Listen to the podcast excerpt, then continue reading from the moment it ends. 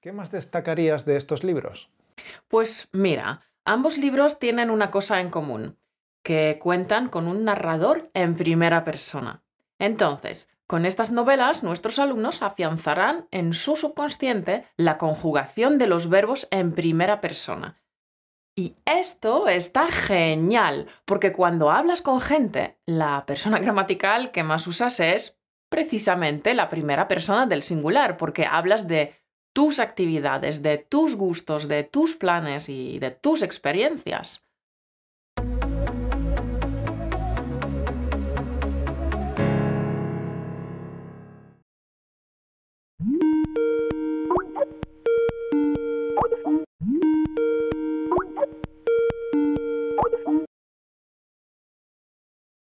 Hola Mauro. Hola Caro. Oye, todos sabemos que la lectura te abre la mente a mundos nuevos y maravillosos, pero quería preguntarte qué opinas sobre la lectura en relación al aprendizaje del español. Bueno, pues con cada libro que lees mejoras no solo tus habilidades de lectura, sino que también enriqueces tu vocabulario, ves la gramática en acción, percibes los patrones gramaticales del español y también mejoras tu comprensión sobre cómo funciona el español o la lengua que estás aprendiendo. Hay algunas novelas excelentes escritas en español que creo que no son demasiado difíciles de entender para los estudiantes de español. De todos modos, si un libro está un poquito por encima del nivel del alumno, ¿lo recomiendas?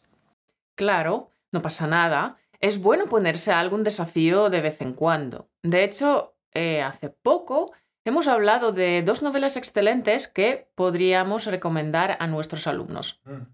Una de una autora canadiense y otra de una autora española. Es cierto, siempre escogemos con mucho cuidado las lecturas que recomendamos a los alumnos y parece que hay muchos estudiantes que solo tienen en consideración las novelas escritas en español, ¿verdad?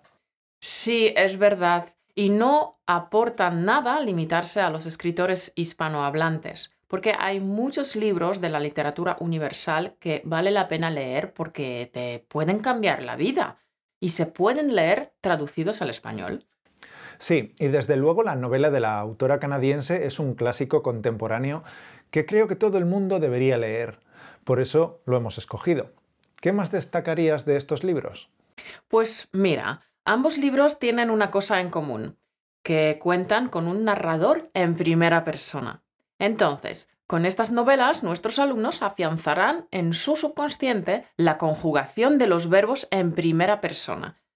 Y esto está genial, porque cuando hablas con gente, la persona gramatical que más usas es precisamente la primera persona del singular, porque hablas de tus actividades, de tus gustos, de tus planes y de tus experiencias.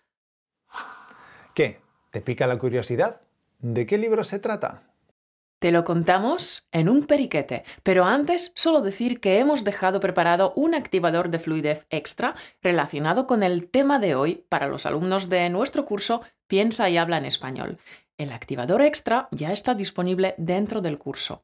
El link es españolautomático.com barra piensa y habla. Pues leer dos libros en primera persona sería un buen entrenamiento, sí. ¿Y qué más me dices? Pues mira, además la primera lectura, El cuento de la criada de Margaret Atwood, es un libro increíble por varias razones. Me ha hechizado de tal manera que lo he leído ya dos veces, en inglés y en español. La traducción al español está muy bien hecha y me parece muy adecuado para que los alumnos lean este libro en español. Sí, me acuerdo que cuando vimos la serie me ibas comentando las diferencias con la novela y estabas tan cautivada que yo no he podido resistirme a leerlo. Indiscutiblemente, El cuento de la criada es uno de los mejores libros que he leído este año.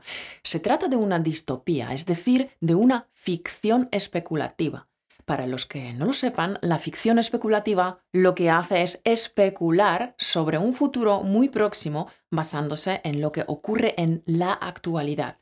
El autor observa las tendencias político-económicas, sociales y medioambientales de la hora y se pregunta, ¿qué pasaría si estas tendencias continuasen o se volviesen más radicales?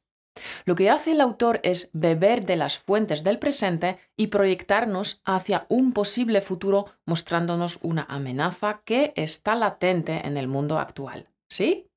¿Me sigues, campeón? Bien, pues veamos cómo se presenta el cuento de la criada en Goodreads, la sinopsis sin destripes.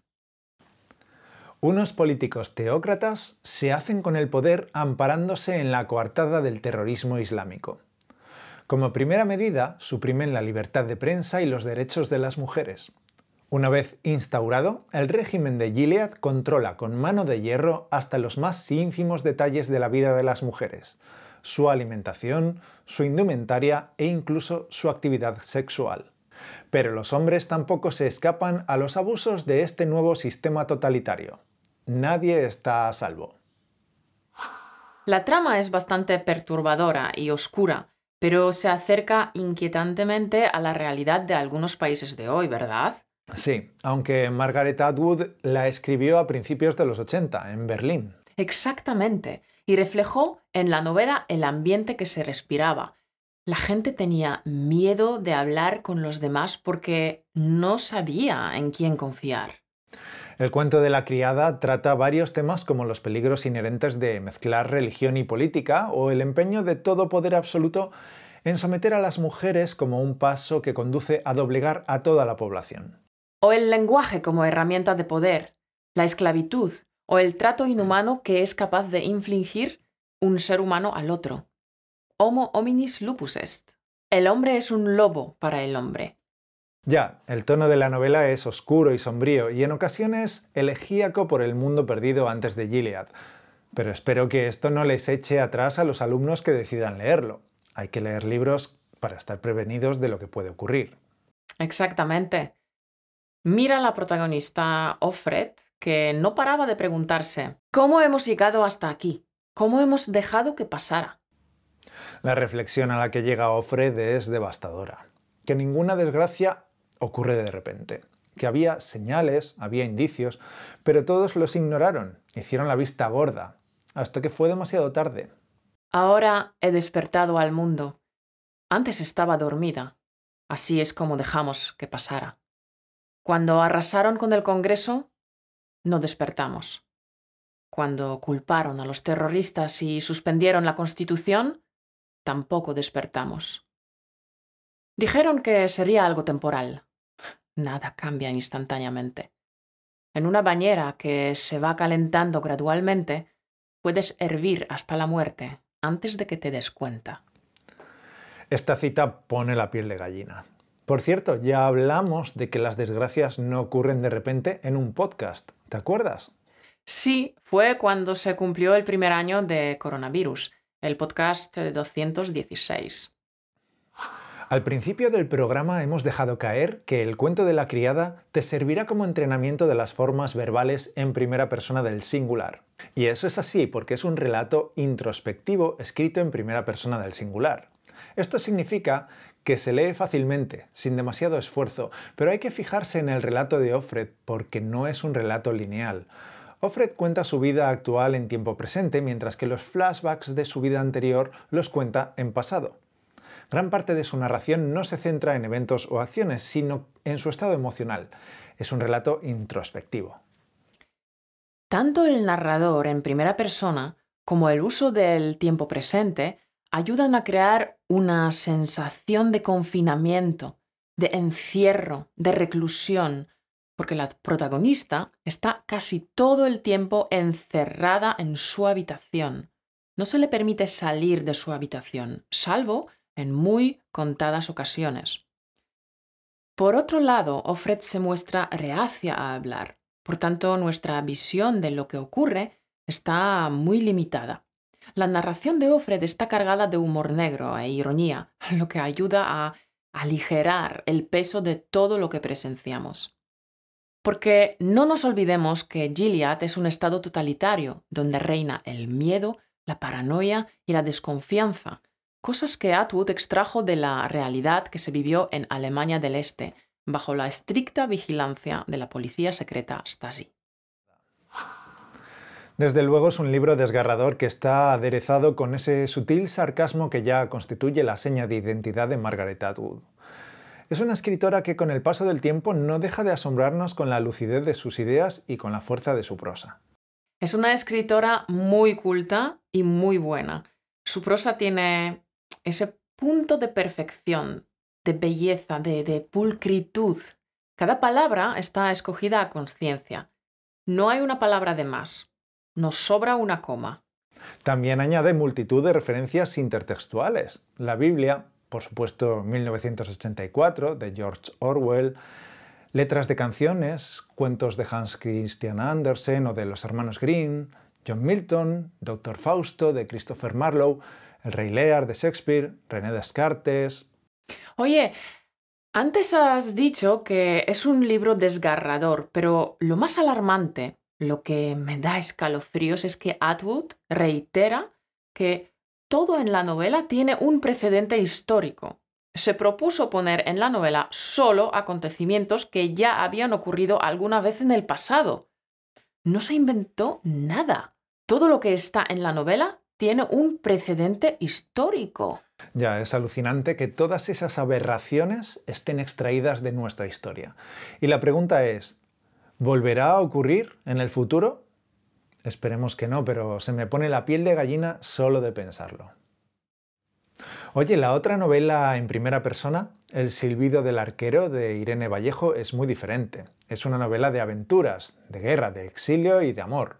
Es verdad, no tiene nada que ver. Esta autora zaragozana ha mezclado historia y mitología para hacer un homenaje a la Eneida de Virgilio. Por tanto, cuenta el viaje de Eneas, que huye con su hijo y algunos hombres tras el saqueo de Troya, y naufraga en las playas de la ciudad de Cartago, en la costa africana.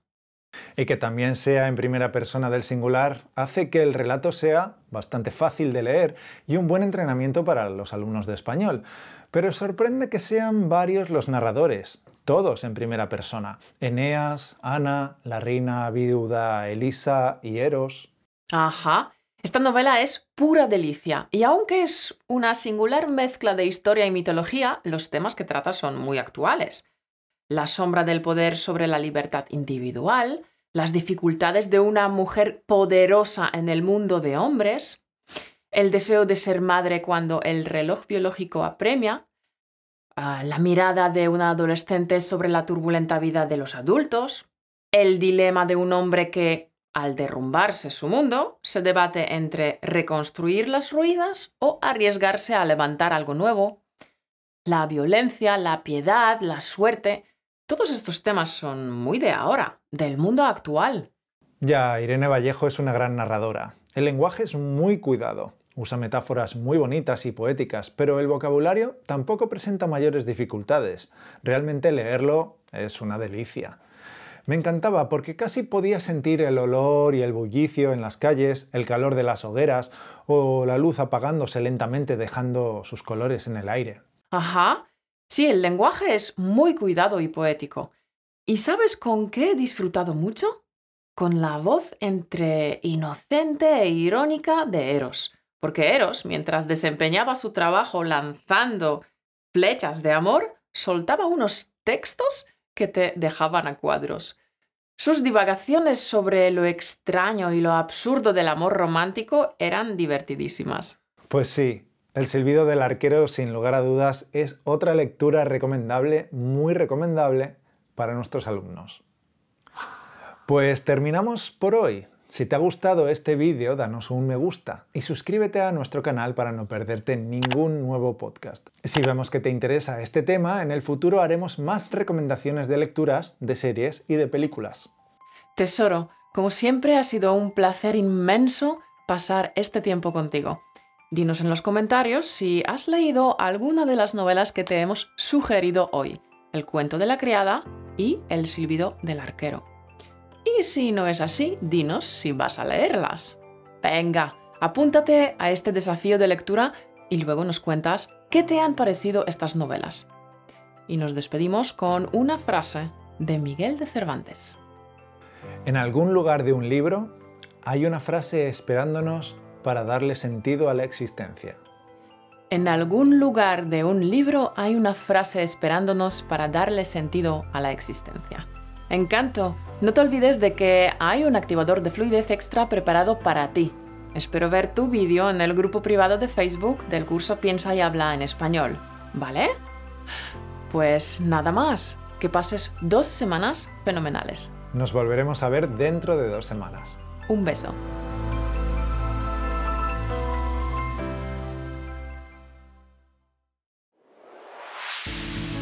Por escucharnos.